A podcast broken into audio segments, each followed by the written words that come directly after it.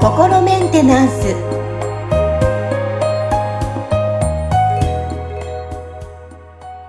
はい。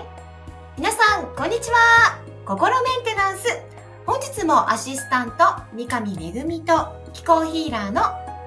吉村隆二です。はい。吉村さん本日もよろしくお願いします。よろしくお願いします。はいさあ今日はねあの私のも以前はそうでしたし周りにも結構多いんですけど真面目にやらなければっていう思い込みから抜け出せないそんな方結構多いと思うんですよ。なああ、そうですね。はい、うんうんちょっと真面目っていう思い込みをうん抜け出すにはっていう方法をちょっと聞いていきたいと思うんですが。はいはい。うんそうですね。まあ、日本人のね、方たちは、その、多分、なんか平均的に真面目な人が多分、割合的に多いんだと思うんですよ。あの、もちろんね、なんかそれはこう、振れ幅みたいなのがあるから、そのね、なんか全然真面目じゃない人たちももちろんいるし、あの、極端に真面目な人たちもいて、みたいなところで、って話ではあるんですけど、まあ僕はね、なんかその、あの、10代後半から20代前半にかけてね、あの、アメリカで暮らしてたんで、まあ、あの、やっぱりアメリカで僕がこう見てきた人たちと比べると、なんか日本人の人たちは平均的に真面目な人たちが多いなと思って、はい。で、あの、ただ、その真面目であること自体は全然悪いことじゃないと思うんですよ、僕は。うんその、なんていうのかな、こう、真面目で勤勉であることっていうのは素晴らしいことだと思うんですけど、ただ、その何が問題かっていうと、真面目じゃなきゃいけないっていう状態になってるから、その、なんていうのかな、こう、柔軟性がなくなっちゃって苦しくなってる人が多いんじゃないかなって思うんですよね。そうですね。以前の私も何々ならなければならないみたいな、こうじゃないといけないみたいな、はいはい。強かったですね。そうですね。だからその、なんていうのかな、こう、例えばその、責任をしっかり果たすとか、その物事を丁寧にきっちきっちりやっていくとかっていうことがおそらくその、なんか、真面目っていう、なんか、その、こう、言葉とか概念の、まあ、いわゆるその、い良い面じゃないですか。うん。でも、なんかそこで、その、なんかこうあるべきとか、こうでなければならないみたいなね、べきとかねばならないっていうのがこうくっついてきちゃってると、これがだからその真面目であることの、なんかその悪い面みたいな話になってくるわけですよね。うん。なんで、その、なんていうのかな、そこのその、べきとかねばならないっていうのがなければ、別にその真面目であることは全然悪いことでもないし、むしろそのね、あの素晴らしいことだと思うんですよ。で、別にそれがべきやねばならないっていうのがなければ、別にその、ね、あの、ふざけたりはしゃいだりする、ね、しても OK な時はそれもできるし、で、で真面目にやる時は真面目にやるみたいな、そのね、こう自分の中でこう、ちゃんと使い分けることも可能になってくるわけですけど、これがそのべきとかねばならないで固まってると結局その他ができなくなっちゃうんですよね。そうですよね。はい。うんなので、その、なんていうのかな、なんかこう、その、真面目って言った時に、その、こうね、その真面目ってこういう要素で、あの、まあ、できてる概念ですよねっていうのを今挙げさせていただいたわけですけど、うんうんそのね、だからそこはその、なんかこう、きっちりやるとか、丁寧にやるとかっていうような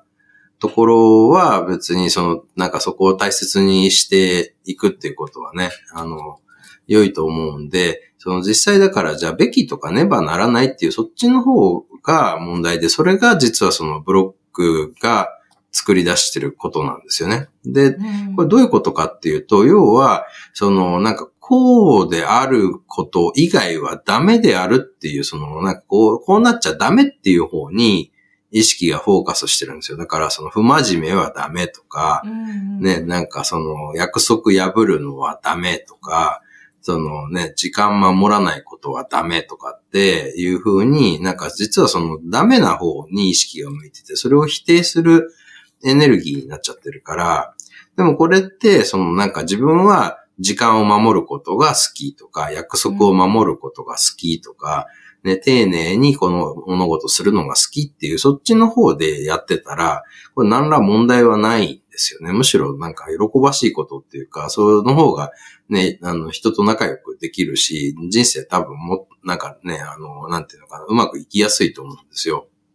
そうですよね。相手にもそれを求めちゃいますもんね。そうなんですよね。なんかこうであるべきってなると、ね、なんか私こんなに頑張ってんだからあんたもやりなさいよみたいな話になっちゃうんですよね。以前の私はそうだったな いや、僕もあの、そういう時期は本当にありましたからね。あの、ありました、うんありましたありました全然そういう感じはしませんよ。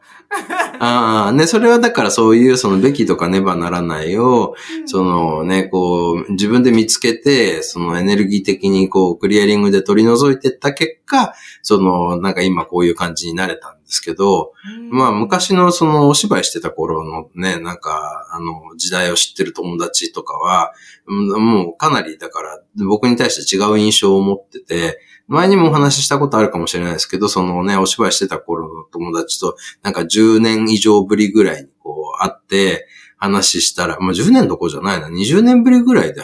あったのかな、その友達とね。なんか、その時になんか僕があまりにもその穏やかになっていたんで、その彼はなんかそのね、ツボを売りつけられるんじゃないかと思ったって言ってましたからね。いや、で、相当多分、ね、こう雰囲気もガラッとじゃ変わったってことですよね。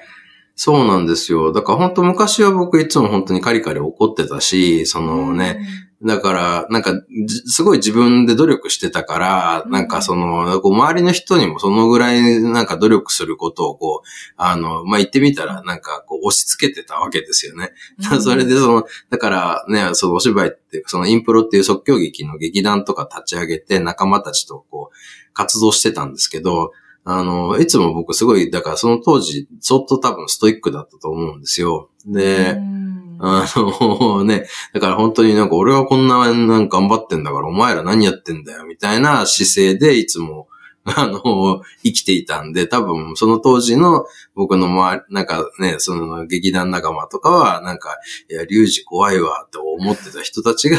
結構いたんじゃないかなと思いますね。いやー、想像がつきませんね。ねえ。いや、だからね、そこは本当になんかね、そのじじちょっと自分でそういうのに気がつけて、なんか手放すことができて、本当に良かったなとは思ってますよ。何しろね、今の方が全然その、なんか楽で、楽しくしかもなんか成果が生み出せてるんでね。うあのん。だって、すごいなんか、ストイックに真面目にやってたけど、結局なんだかんだで、その、なんだろうな、あの、役者としては全然売れてなかったから、生活も苦しかったし、あのね、結局、お金稼ぐためにはアルバイトして、で、その稼いだお金はほぼそのお芝居の経費で消えて、で、いつかこれでなんか一旗あげてやるんだっていうなんか、あの、ギラギラした思いだけで一生懸命すっごい努力してたんですけど、結果がついてこないっていうね、なんかその、まあ、言ってみたらなんかちょっとその、マニアックな、あの人だけがなんか、あのね、こう、分かってくれるみたいな感じなんだけど、一般の人からはあんまりなんか人気が出なくて、で、そのね、なんか僕がどっちかというと半分軽蔑してた、そのちょっと、その、なんていうのかな、当時の僕がなんかその、こう薄っぺらいなんか表現しやがってみたいな感じで思ってたような人たちの方が、あの、人気出るわけですよ。で、で、僕はそれを見、ね、横目で見ながら、なんかね、あの世の世の中が分かってねえんだ、みたいな感じで、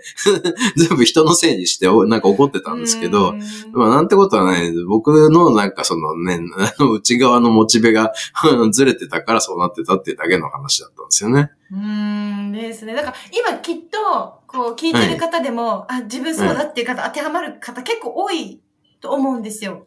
なので、私も昔は例えば子供に、ちゃんと離乳食は手作りじゃないといけないみたいな。ああ、はい。どんなに疲れてても、私は絶対手作りするんだみたいな。うんで、気がついたらもうすごい疲れ果ててて、で、はいで、だはい旦那さん横目寝てる姿にこの野郎って思う。そう、だから今思えば疲れてたらいろんなのに頼っていいんだっていう、